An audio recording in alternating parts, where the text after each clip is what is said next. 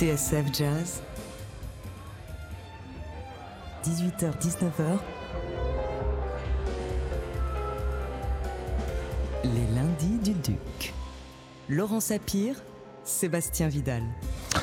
Un son, une esthétique, un imaginaire, voire une utopie avec Electro de Kraftwerk à Daft Punk. La Philharmonie de Paris expose jusqu'au 11 août l'aventure des musiques électroniques, de la techno de Détroit à la house de Chicago et New York en passant par la deuxième Summer of Love avec pour épicentre Berlin après la chute du mur.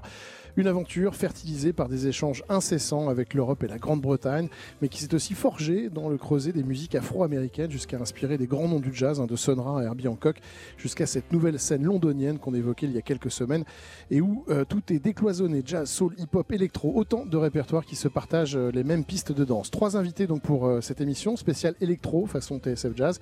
D'abord, le journaliste et DJ Jean-Yves Leloup, vous êtes commissaire de l'exposition et en tant qu'ancien pilier de Radio FG, hein, euh, vous avez été l'un des témoins privilégiés de l'émergence des mouvements techno rêve en France et notamment au micro de la radio FG. Bonsoir. Bonsoir. Également avec nous, et ça fait presque 18 ans que nous cherchons à l'inviter et nous trouvons enfin un prétexte pour le recevoir. C'est avec beaucoup de plaisir qu'on reçoit le journaliste et écrivain Patrick Thévenin, figure historique de Radio Nova, Nova Magazine, passé également par Tétu, Gratia ou Brain Magazine.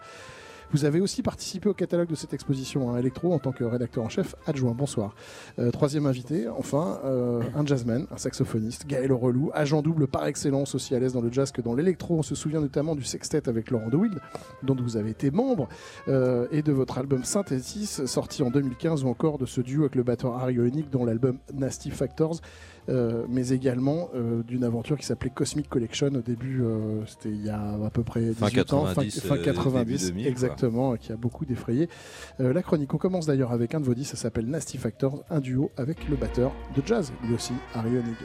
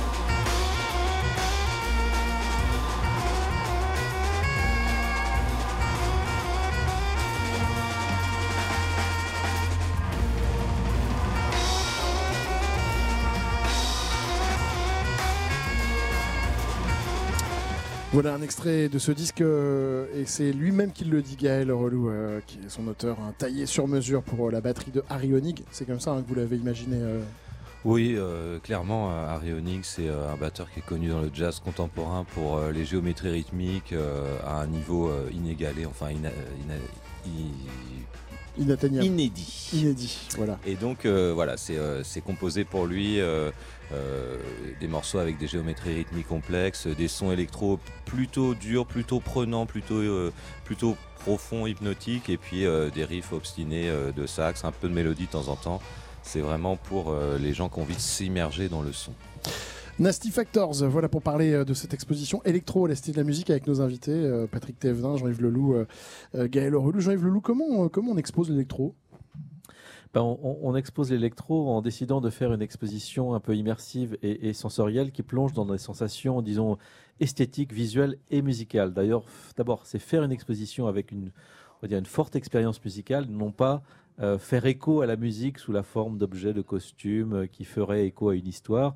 Ça, ce sont des types d'expos qui sont un peu, un peu terminés. Un peu terminés. C'est comme les expos sur faire une expo sur le cinéma sans montrer des images euh, et en montrant juste des costumes et des bouts de décor, ça, c'est plus possible. Donc l'idée pour moi, c'était de revenir à l'expérience esthétique et sensorielle qu'avaient représenté pour moi les, les premières grandes rêves parties du début des années 90 que j'avais vécu en France.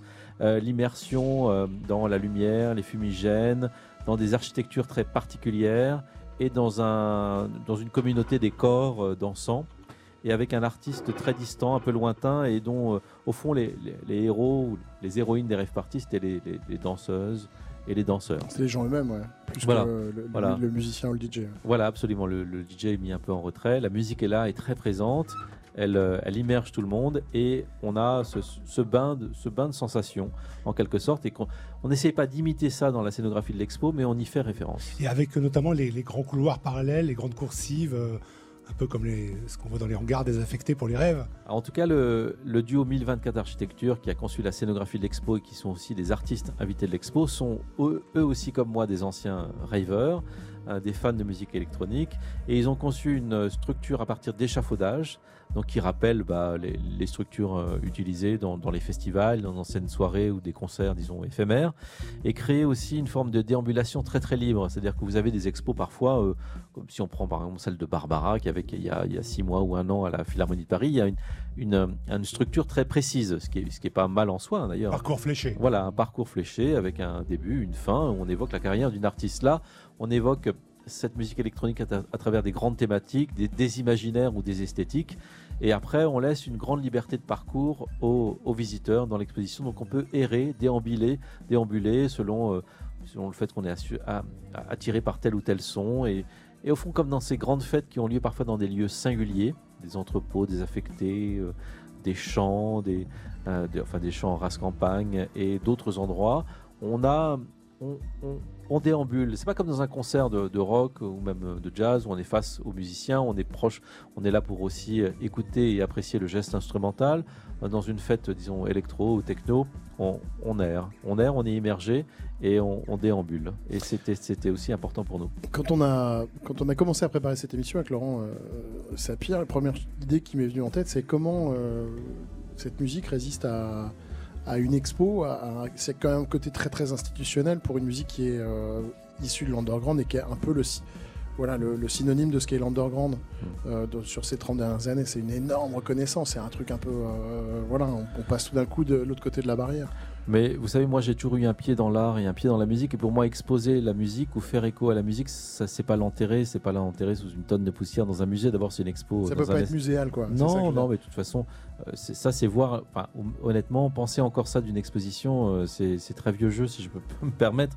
Aujourd'hui, exposer la musique ou faire écho, parler des artistes, inviter des artistes qui sont marqués par une musique, ce n'est pas la muséifier, qui est un mot très très très laid. Et puis c'est considéré d'ailleurs un musée euh, comme si on était encore au, 19e siècle. Non, euh, je veux dire, on, montre aussi euh, une histoire, parce que cette musique, elle a presque 35 ans d'histoire si on prend comme référence la house et la techno qui émergent, disons, dans la seconde moitié des années 80. Honnêtement, il y a encore beaucoup d'artistes qui y travaillent. Et si cette musique a réussi à échapper aussi à cette forme de, nostalgie ou de muséification aussi à travers l'écoute de, ses fans, de ses auditeurs, c'est que elle a été très longtemps underground. Effectivement, elle n'a pas eu les honneurs des grands médias et elle n'est devenue vraiment véritablement mainstream et mondialisée que depuis les années 2010. Malgré même si elle a connu quelques succès, euh, vers 98, 99, 2000, bien évidemment. même si les acteurs de cette musique ont un rapport euh, à la célébrité qui est un peu d'ailleurs euh, similaire, à toute proportion gardée, aux, artistes de jazz qui n'ont pas effectivement cette exposition-là, mais qui ont un rapport un peu amour-haine avec la célébrité, c'est-à-dire qu'il y a un peu.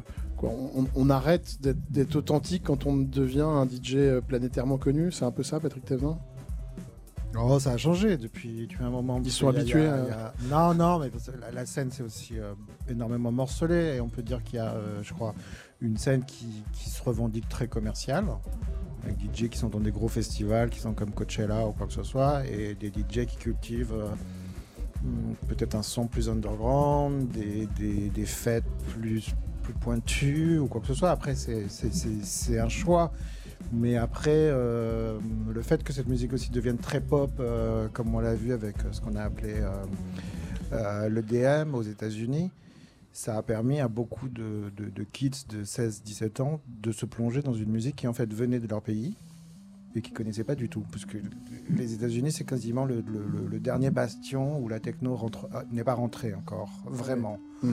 Donc, euh, ça a toujours été un mélange, je crois, et Jean-Yves serait d'accord, un mélange entre aussi des trucs mainstream et underground, la techno. Et vous, personnellement, euh, Patrick, il n'y a, pas un clignotant rouge qui s'est allumé dans votre tête quand vous avez appris Expo euh, pour la musique électro à la Philharmonie par rapport à, voilà, par rapport à tout ce que ce, courant a symbolisé comme, comme liberté et comme quelque chose de non muséifiable Non, parce que je, je connais bien Jean-Yves déjà et il m'avait parlé du projet et je savais que ce qu'il voulait faire, c'était pas euh, une chronologie ou une histoire de la techno. Il voulait pas raconter euh, ou, de la house music. C'était plutôt de voir comment cette musique underground finalement occupe aujourd'hui un espace visuel, sonore, culturel, euh, politique. artistique, politique des fois, sans qu'on s'en rende compte on le voit par exemple dans l'expo avec les premiers euh, synthétiseurs qui sont monstrueux. Et puis on s'aperçoit qu'aujourd'hui, avec un truc qui a la taille d'une boîte d'allumettes, on fait la même chose que ce qu'on faisait avec un, Moog euh, modulaire. Et personne ne se rend compte que plein de sons qu'on entend, euh, ou ne serait-ce que la table de mixage, qu'on utilise là, c'est, ça, voilà, ça vient de la, de la, de musique électronique. Un élément peut-être. Bien sûr. pour l'avoir un peu vécu de l'intérieur aussi, alors soit euh, dans le jazz et aussi dans la musique électronique, je dirais que euh, cette exposition a l'air euh, fort bien construite et je trouve que tu la, tu la présentes vraiment d'une manière qui donne envie à des gens vraiment qui aiment cette musique d'y aller, clairement. J'ai bien envie d'y faire un tour. là, on parle de reconnaissance, on va dire, de la culture entre guillemets officielle, c'est-à-dire avec les moyens publics, la, la, culture officielle. Après, j'ai entendu le mot underground. Et c'est vrai que euh, cette reconnaissance officielle, elle est, elle est souhaitable, elle est bien, parce qu'il y a une vraie histoire, il y a des artistes, il y a des gens qui travaillent sur un, vrai contenu, sur une forme d'art. Après, euh, je dirais que quand même depuis quelques années, depuis une vingtaine d'années, enfin depuis le début des années 2000, l'underground, il souffre par contre quand même d'une pénalisation, d'une certaine répression. Euh, c'est de plus en plus difficile de faire des, des euh, en dehors du cadre légal, qui est un cadre forcément très contraignant, financièrement quasiment pas viable, en fait, à moins de rentrer dans des logiques commerciales.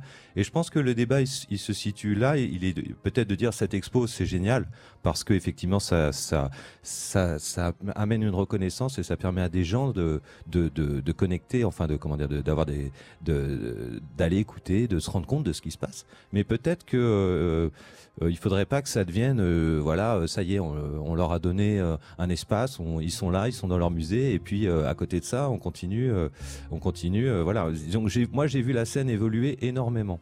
Et, euh, aussi au niveau du jazz à Paris. On hein. toujours euh, Ben disons, non mais je parle au niveau des, de l'intensité de ce qui se pouvait passer dans Paris la nuit à la fin des années 90, aussi bien au niveau du jazz que, que l'électro ou de la techno ou, des autres styles de musique électronique. Et c'est vrai que bon voilà, c'est plus plus ça aujourd'hui, clairement. Vous l'avez compris, ce sujet euh, aborde pas mal de thématiques, notamment euh, la nuit, euh, Paris évidemment, la scène, l'underground et puis l'émulation qu'il peut y avoir entre les musiques électroniques et, certains et pas mal de musiciens de jazz, hein, commencer par Herbie Hancock ou Sonra jusqu'à Gaël Relou. On continue à en parler dans notre dans nos lundis du Duc sur TSF Jazz, le temps d'une petite page de publicité. Parce qu'il n'y a pas que le jazz dans la vie, les lundis du Duc. Laurent Sapir, Sébastien Vidal.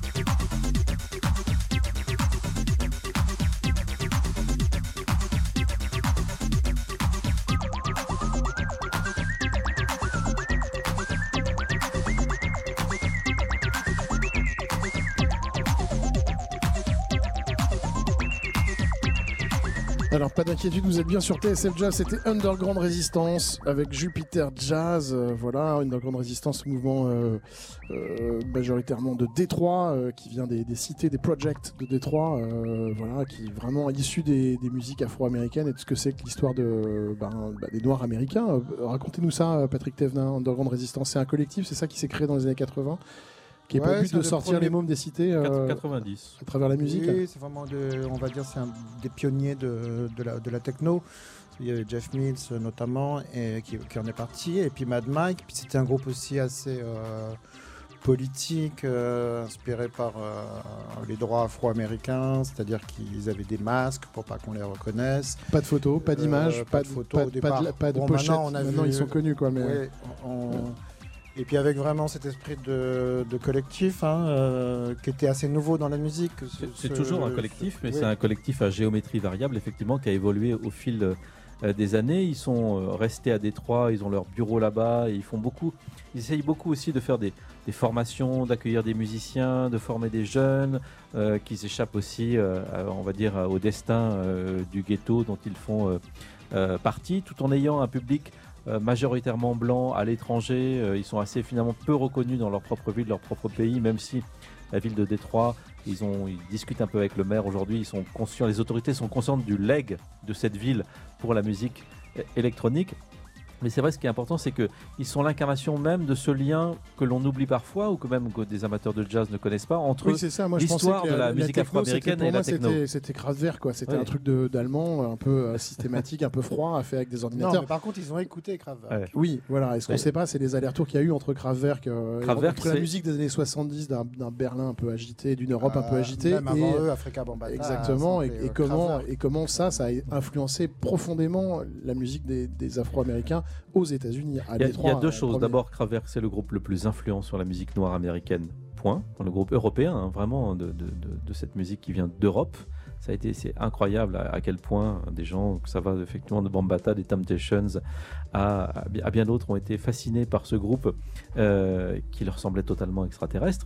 Et puis, effectivement, si vous allez euh, à Détroit ou à Chicago, vous parlez avec tous ces musiciens ou ces DJ, eux, leurs racines, bah, c'est la- la disco, c'est la soul, c'est c'est le funk encore plus pour, euh, bien évidemment, pour, pour Détroit.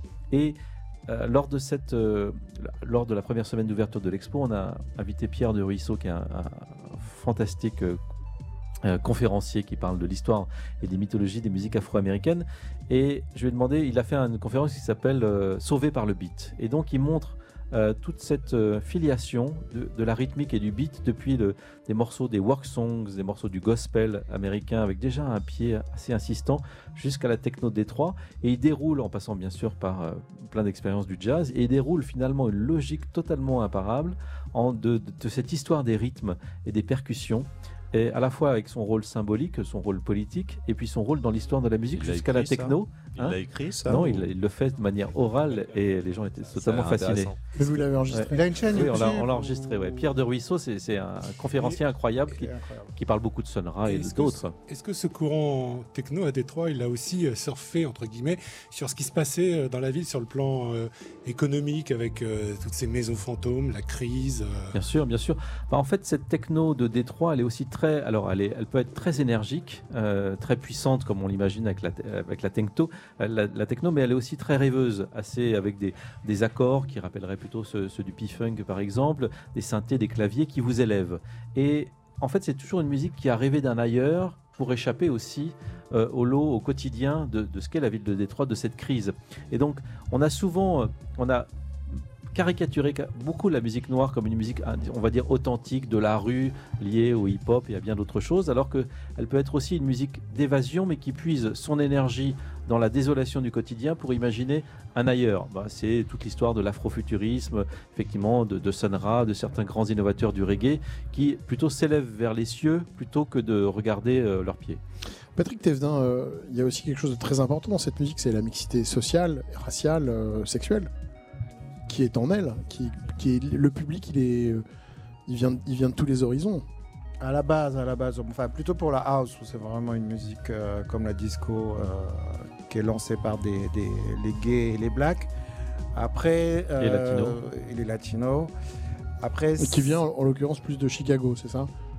New York, ça vient surtout du York, disco, ouais. cet esprit. Euh, mais c'est là aussi où on, et ça rejoint Détroit, où on voit aussi l'importance du collectif. C'est-à-dire que c'est aussi une musique qui va aussi aider euh, les gens à s'en sortir, qui va les protéger, qui va, euh, c'est ce qu'on voit dans le voguing par, exemple, qui a accompagné le, le disco et la house. C'est aussi des maisons pour protéger les, euh, les enfants qui sont à la rue de se prostituer, de prendre de la drogue, en faisant autre Quelqu'un chose. euh, qui est important, c'est Grace Lee Boggs. C'est, ouais. Tu, vois, qui fait les- les, C'est quoi? C'est une activiste euh, américaine euh, installée à Détroit qui fait les, les, les programmes euh, justement d'entraide, jardin partagé, lycée, enfin comment dire, éducation populaire, s'occuper des enfants, des filles mères et tout ça. Donc effectivement, Détroit, on va dire la ruine de la civilisation techno-industrielle. Voilà, les gens obligés de se fédérer, de se regrouper. C'est déjà juste une parenthèse. hein. Mais il y avait ça aussi à Chicago, il y avait ça à New York, autre truc. C'est des choses qu'on qui à la fin des 90 euh, ont commencé à disparaître parce que cette musique est devenue de plus en plus blanche et de plus en plus straight quelque part. Et là, il y a vraiment un retour du, de l'idée de collectif, de l'idée de protection, de ce qu'on appelle euh, safer place, un endroit où on est tranquille. Il y y a Euh, y y une. euh, Cette musique, c'est musique euh, électronique, et, et là c'est une question qui est ouverte, et je m'adresse aussi à Gaël. Il y a une, une très forte utopie qui est portée par ces musiques-là. On a l'impression qu'il y a, que ces musiques-là, elles drainent aussi au- auprès de leur public et auprès des artistes qui la font euh, des utopies très fortes sur euh, un monde meilleur, une société meilleure, une, entraide, des parenthèses, des, des, des liens entre les gens, des liens entre les races, des liens entre les sexes. Alors, en tout cas, elle émerge entre la fin des années 80 et le début des années 90, effectivement, dans une... et elle provoque, ou elle incarne une certaine utopie. Alors d'abord, il y a aussi la, prise de drogue euh, du MDMA, l'ecstasy, qui est une drogue empathique, et donc qui- est quelque chose qui, entraîne une forme d'empathie entre, les, participants, mais aussi à une époque qui euh, correspond à la chute euh, des dictatures des pays de l'Est, donc après la chute du mur en 89, euh, aussi à un certain retour de la gauche dans les pays anglo-saxons avec un recul du conservatisme, celui de Thatcher ou Reagan, aussi avec les débuts de la cyberculture et avec beaucoup de promesses d'une culture libertaire naissante. On voit ce que ça a donné aujourd'hui avec Et tout sera avec les possible GAFA. avec Internet, Voilà. ce sera formidable, on va pouvoir... euh, voilà. Et donc il y a une courte, courte période avant euh, l'arrivée de la, des deux guerres du Golfe et de la guerre en Yougoslavie, qui est au début des années 90, qui incarne cette utopie-là. Et elle revient aujourd'hui, mais d'une manière très différente, parce que l'époque n'est pas très utopique, elle est plutôt euh, collapsologique, comme on dit aujourd'hui. Voilà, on annonce un petit peu la- de manière continuelle la fin du monde. Et Aujourd'hui, on a beaucoup de collectifs euh, dans les fêtes parisiennes qui se rassemblent, qui essayent, qui sont autogérés, qui essayent de monter, non pas seulement des fêtes, mais de travailler ensemble et aussi à l'abri des discriminations dont peuvent être victimes euh, euh, les gays, les trans, les noirs, les femmes aussi, et, bien d'autres. Et il y a cette, à nouveau cette, euh, une sorte d'utopie un peu sociétale ou sociale qui se greffe naturellement à ces soirées-là, qui est moins marquée par la musique, par le renouveau de la musique, mais plutôt par cette nécessité de, faire corps ensemble. Et aussi un grand désir de liberté, de mœurs qui s'exprime dans beaucoup de fêtes aujourd'hui. Gaël, Gaël Aurélou, entre l'utopie jazz et l'utopie électro, comment vous faites la part des choses? Alors, euh, le lien entre le jazz et l'électro, euh, je vais Déjà écarter au niveau de, pour, des- pour deux imaginaires. Ouais, Voilà. pour moi, je le fais. euh, pour moi, le. J'y étais pas, mais euh, il semblerait qu'au niveau, euh, au début du XXe siècle, le jazz, ça soit l'invention de la vie nocturne euh, contemporaine. Une vie nocturne, effectivement, qui est mixte, qui est multiraciale, quelque chose de nouveau, qui est mis en place pour faire court, entre guillemets, par les gangsters, par, c'est-à-dire par des, des, immigrés fraîchement arrivés d'Italie, de Sicile, voilà, tout un, qui, avec le- les musiciens afro-américains, il se crée une place dans la société qui est lég- légèrement en marge. Et voilà. Moi, cette énergie-là, d'une certaine manière, euh, c'est un parallèle un peu osé, mais euh, j'ose dire que je l'ai retrouvé dans les free parties euh, des années, de la fin des années 90, puisque moi, voilà, c'est à ce moment-là que je suis rentré dans l'histoire. C'est-à-dire, on crée un contexte nouveau. On va, on occupe alors un hangar, un champ, comme on disait tout à l'heure, et puis, et puis on a, on passe au-delà des contingences, des problématiques de durée, de sécurité, de normes, de taxes et tout ça, et on crée un espace nouveau de partage de la musique et de la fête. Donc euh, moi je dirais que voilà, il y a une vraie invention et quelque part il y a une résonance. Mais comment, comment vous y êtes rentré, euh, Gaël? Parce que vous, vos, vos héros, c'était plutôt euh, Coltrane Charlie ou Parker, Charlie. Parker, Ah oui, c'était pas Jeff Sidney Bechet, euh, et Carl Cox, Sidney Bechet. Quoi. Ouais ouais, c'est vrai, bah, c'est vrai que j'ai été euh, ouais, j'ai été vraiment même j'ai été un peu radical dans le sens où euh, avant 1980 Oui, on vous a connu avec de 12, dreadlocks. euh, 13. euh, non, mais ce que je veux dire, c'est qu'on me présentait un micro. Déjà, déjà, je trouvais que c'était dénaturé ce que je faisais. Donc, euh, pour dire à quel point j'étais dans le jazz acoustique. Euh, mais c'est vrai qu'après, ben, euh, par euh, réseau, par connaissance, euh, j'ai euh, voilà, j'ai connecté avec des gens euh, euh, qui m'ont amené euh, et, et en fait j'ai été séduit par par l'énergie, par effectivement une certaine un rapport total au son. C'est une expérience puissante et forte où on, on est prêt à faire 200 bornes pour aller profiter du son et s'y émerger complètement pendant 12 heures, 18 heures, 24 heures si on veut. C'est un voyage. Il y a une, une introspection et l'expérience est forte et c'est ça que j'ai aimé. Le saxophone, il devient quoi en passant de l'un à l'autre? Alors le, saxophone, c'est vrai que j'ai jamais abandonné euh, euh, mon premier amour qui est, euh, qui est le jazz et le jazz je le pratique avec, avec mon instrument, c'est le saxophone. Donc j'ai toujours pratiqué. Très naturellement, euh, à un moment, je me suis dit, bon, c'est super d'aller faire la teuf et de, faire du jazz à côté, mais il va falloir que j'invente une manière euh, de d'aller faire la teuf et puis à un moment euh, de jouer du sax et de proposer aussi une musique que je que je puisse aussi partager avec des gens dans ce contexte. Et donc ça, c'était l'expérience de Cosmic Connection. Donc on a démarré en 97 et, et puis on a à base de, au début, on, on, regardait un petit peu toutes sortes de choses, du dub, de la techno, tout ça, et puis assez vite, on est allé vraiment vers sur la drum and bass, qui était un genre en plein en plein boom, quoi. C'est-à-dire et, et qui était assez ouvert au niveau des populations de gens euh, que ça drainait, avec des gens qui venaient d'horizons euh, musicaux euh, assez différents et, et, un contexte aussi de, de fête à Paris où avec ça s'exprimait très largement. De, avec pas mal de gens, on peut ah dire sur la Dorian Bess qui, qui, qui, avait un background un peu, un peu jazz. Et, et réciproquement, c'est-à-dire c'est un style qui a beaucoup influencé la musique de jazz oui, et, bah, disons et, que qui a été influencé par la scène un peu par la, la renaissance ouais, des scènes anglaises. Il y a un lien direct entre la drum and bass euh, et euh, le dub d'une part, hein, qui, est, qui, est, une autre forme quelque part de jazz, hein, sauf que ça se passe en Jamaïque au lieu d'être à, à, New Orleans, mais quelque part c'est un mélange euh, européen-africain, donc le dub, et puis aussi euh, tout ce qui est funk, puisque le, la rythmique de la drum and bass c'est du funk à accélérer, hein, ni plus ni moins quoi. Donc. Et au niveau de votre tempérament là aussi, qu'est-ce que ça donne en passant de l'un à l'autre? Parce que je suis tombé comme ça en préparant l'émission sur une revue de presse sur l'une de vos, l'une de vos productions euh, euh, sur la, dans le versant euh, électro, ouais. lorsque vous aviez comme alias Dual Snake. Dual Snake, et quelqu'un avait écrit sonorité froide sans concession nous, le Gaël Aurélou euh, qui nous fait kiffer à TSF, c'est pas du tout quelqu'un qui, qui, qui, est dans les sonorités froides Alors, et sans concession. Dual Snake, je dirais que c'était. Euh, j'ai fait deux, deux productions. C'était le moment où j'étais le, le, plus à fond dans le. Dans la, dans la drum and bass et le breakcore parce que j'aimais les choses un petit peu dures et, euh, et quelque part euh, c'est vrai que c'est une phase qui a pas duré très longtemps mais qui a dû durer quand même par genre trois ans où je pouvais j'avais je concevais d'aller faire un live euh, où je ne jouerais pas de saxophone euh, ce qui m'empêchait pas de le prendre avec moi et de le pratiquer euh, pendant la journée. C'est-à-dire que voilà, c'est viscéral, j'ai besoin de jouer, du saxophone quelque part. J'ai besoin, c'est, euh, j'ai besoin de cette connexion tous les jours. Donc voilà, mais quelque part, c'est vrai qu'aujourd'hui, bon, je, avec le recul, je me rends compte que ce qui m'intéresse, c'est, c'est cette fusion, c'est d'arriver à trouver un terrain d'expression pour moi là-dedans. Et le rapport à la machine. Bah, la, la, production, ouais, la machine, la production, euh, euh, c'est un univers euh, fascinant parce que c'est l'architecture euh, de la musique, la forme, les, le timbre. On crée une interaction avec la machine oui, alors ça, euh, oui, bien sûr. Ben, évidemment, euh. Après, euh, c'est autre chose. Ça, ça fonctionne pas exactement pareil que, évidemment, une interaction avec un musicien. Quoique, dans, ah, aussi avec un musicien, il y a des, ce qu'on appelle des prérequis, c'est-à-dire qu'on part sur un certain nombre de choses qui sont programmées, même si elles sont jouées en temps réel. Pareil avec la machine. La machine, on la programme d'une certaine manière et, on, on se donne des possibilités de faire évoluer en temps réel ce qu'on a programmé. Euh, ah, schématiquement, bien sûr, tout est possible. On peut aussi programmer en temps réel, mais ça donne une autre forme de musique, puisque euh, voilà. Après, ça dépend aussi de ce qu'on appelle l'orchestration, c'est-à-dire est-ce qu'on va avoir dans le groupe quelqu'un qui va piloter, ou une ou plusieurs personnes?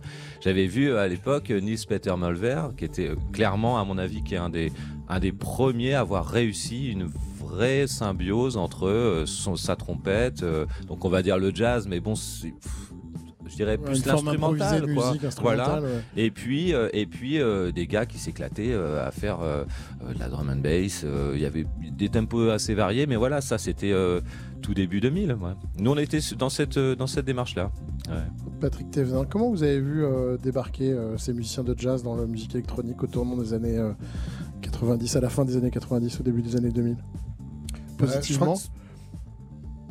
Ça dépend, ça dépend euh, quoi. Mais en fait, c'est vrai qu'on a vu, il y a eu un moment où beaucoup de choses ont commencé à, se fusionner. Euh, parce que tout d'un coup, il y avait un intérêt et euh, les choses se sont décompartimentées d'une certaine manière. Et aujourd'hui, ça semble tout à fait logique. Comme ça semble tout à fait logique que sur un groupe de rock, euh, on utilise Pro Tools ou une chanteuse de folk utilise de l'autotune quasiment partout. Donc, euh, mais là, on voit que par exemple, il y a beaucoup de mélanges avec euh, ces derniers temps avec la musique afro, euh, qui est quand même quelque chose qui revient. Il y a énormément de mélanges avec tout ce qui est musique orientale, par exemple la techno qui vient du Maghreb pour moi, c'est certainement la musique la plus intéressante dans, le, dans, le, dans genre techno. Aujourd'hui, ouais, ouais. Et en fait, c'est tout fait avec euh, des logiciels craqués, des banques de sons trafiquées. Et c'est un nouveau souffle aussi. Après, ce que je trouve intelligent. Tout à l'heure, L'Amérique on- latine, l'Amérique latine aussi. hein. Ah, c'est formidable ce qui se passe en Amérique latine. fantastique aussi, et ils ont inventé plein de choses. Après, ce que tout à l'heure, pour en, en revenir sur le côté euh, underground, pas underground, politique, pas politique, euh, je m'aperçois aussi que nous, on a quand même euh, 30 ans de recul sur cette musique, donc elle est moins euh, surprenante, moins étonnante. Mais je vois, par exemple, en Tunisie, ça les rend fous parce que c'est un vecteur. Ils l'apprennent comme ça, quoi. ouais. On le voit en Géorgie, par exemple, avec ce qui se passe, alors qu'il y a énormément de répression. euh, Qu'est-ce qui s'est passé en Géorgie? Bah, Il y a un club LGBT euh, qui, qui a, qui a fait une, une- une soirée et ils ont été. euh, Une descente de police. Il y a eu une descente de police. De plus en plus, les, les fêtes illégales commencent à être interdites par le gouvernement qui voit un danger pour euh, les jeunes, qui parle de drogue, qui, qui voit aussi des espaces où il y a, il y a des contestations politiques qui sont en train de, de- de bourgeonner, de se créer. Et comme le disait Jean-Yves, c'est plutôt une musique de gauche euh, en général. Euh, Je je connais pas, je vois pas encore euh, un DJ qui, qui revendiquerait. euh, de- appartenance au républicain. ouais. Il est de gauche pas il, est, il est de gauche, Jean-Michel Jarre On parle de techno et de. Bip, j'étais sûr. Il fait de la musique plutôt planante. C'est le parrain, mais. Il a joué un rôle dans l'exposition. Il a prêté, je crois, un- Ah oui. il, a, il a fait un, un studio, je Ah crois. oui, oui, il y a un studio imaginaire de, de- de- de Jean-Michel et il y a aussi plein d'instruments qu'il nous a prêtés. C'est quelqu'un qui s'est aussi engagé, par exemple, pour le droit des homosexuels en Égypte, qui a été un des, un des premiers artistes européens à s'engager euh, dans, dans cette affaire dans les années 90, où, où de nombreux d'entre eux, pas mal d'entre eux, avaient été emprisonnés à l'époque sans jugement, euh, bien sûr. Dans le C'est catalogue, quelqu'un qui reste très, très curieux de la musique, euh, Jean-Michel. dans le catalogue Très curieux aussi des, des nouvelles technologies. Il essaye tous les nouveaux euh, plugins, les synthés, les trucs arrivent. euh. il sait pas, à un moment, il n'a pas arrêté. Bon, euh, peut-être que des fois, il fait des erreurs. C'est pas aussi bien que ce qu'il a pu faire ou quoi que ce soit, mais il n'a pas arrêté à un moment sa carrière. Dans le, dans le toujours, catalogue de l'exposition, vous- l'un des articles que, que vous signez, vous parlez aussi de cette fusillade à Orlando en, en 2016, euh, euh, cet attentat islamiste dans un club. euh, euh, où on passait de, de l'électro, ça vous semblait révélateur Alors, ce qui m'a surtout énervé, c'est qu'on a parlé de club, on ne disait pas que c'était un club qui était Ouais, fréquenté. C'était un club gay, surtout. Euh, majoritairement gay, hispanique. Ouais, donc, enfin, ouvert, quoi, euh, voilà. Euh, beaucoup de drag queens, de transsexuels ou quoi que ce soit. Et c'était pas vraiment l'électro qui était, qui était visé dans ce chose. C'était les gens qui dansaient sur l'électro, qui pour euh, les terroristes, les Daesh et tout ça, c'est quand même une musique de perversion encore. Donc c'est vrai que là, on a l'air un peu des fois blasé sur le truc en disant l'électro, l'électro, mais il y a encore des gens qui pensent que c'est la musique du diable, que c'est une musique euh, qui est subversive, c'est une musique qui va provoquer des, révolutions ou quoi. Ce qui est vrai un peu dans, l'histoire quand on regarde. euh, euh, les rêveurs anglais se sont opposés à Margaret Thatcher, ont soutenu les mineurs, ont été vraiment. euh, Bah, ils s'en sont pris. euh, enfin, de toute façon, il y a les lois anti-rave radicales, ce qui fait que les Anglais sont venus les- en France. Les Anglais sont euh, venus en France, le temps que la France s'organise pour les chasser. ex- Après, ils sont exact. partis en En en Italie, C'est l'histoire de la en répression. nous Europe de même. l'Est. euh, oui, oui, oui. Mais les répressions se. Bah, ça va de plus en plus loin et puis, euh, Ricoche, et puis en au bout d'un moment on va où? On va sous terre. C'est ce qu'on fait. Merci infiniment d'être venu euh, ces quelques instants parler euh, de cette émission, de cette euh, de cette expo sur euh, l'électro. C'est à la Cité de la Musique, à la Philharmonie. Euh, voilà, merci euh, Gaël Aurelou d'être passé. euh, Merci pour nous Parler de l'invitation. Cosmic Connection et Juste nous rappeler avant- de très très bons souvenirs. Juste avant son départ pour Madagascar. Exactement. Euh, voilà, merci Jean-Yves Leloup, merci Patrick Thévenin. Juste euh, petite précision, le prochain disque de Brad Meldo, euh, qui s'appelle euh, Looking for Gabriel, est un parfait mélange de ce qu'on dit, hein, c'est-à-dire musique française du début du XXe siècle, euh, écriture pour vent, un peu dans l'esprit de ce que faisait Gabriel Fauré, euh, de, cet esprit-là, mélangé avec des synthés des années 80 pur jus. euh, et par-dessus un quintet de jazz euh, formidable avec notamment Joel Fram. Voilà, le disque sort dans quelques, quelques semaines et je vous conseille évidemment d'écouter ça très attentivement. Le fond sonore, c'était Marc Juliana avec Beat Music, qui est le groupe du batteur, notamment de Brad Meldo, qui sort là chez Motema, un disque formidable aussi, qui s'appelle tout simplement Beat Music. On marque une pause et on se retrouve avec, euh, avec Herbie Hancock et, euh, et Rockit. Parce qu'il n'y a pas que le jazz dans la vie, les lundis du Duc. Laurent Sapir, Sébastien Vidal.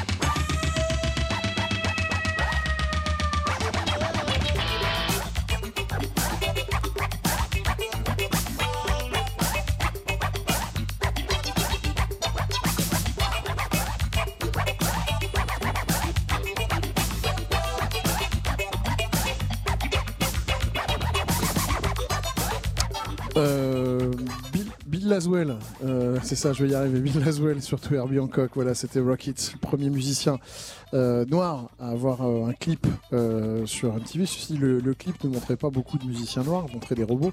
Voilà, Bon, enfin, il était quand même le premier musicien à être joué sur MTV et puis premier, voilà, avec ça, premier artiste de jazz à avoir un Grammy, et pas, dans la catégorie jazz, mais avoir le Grammy du meilleur disque de l'année, du meilleur clip, du meilleur machin, enfin bref. Herbie Hancock, superstar. Vous écoutez TSF, il est très exactement 19h.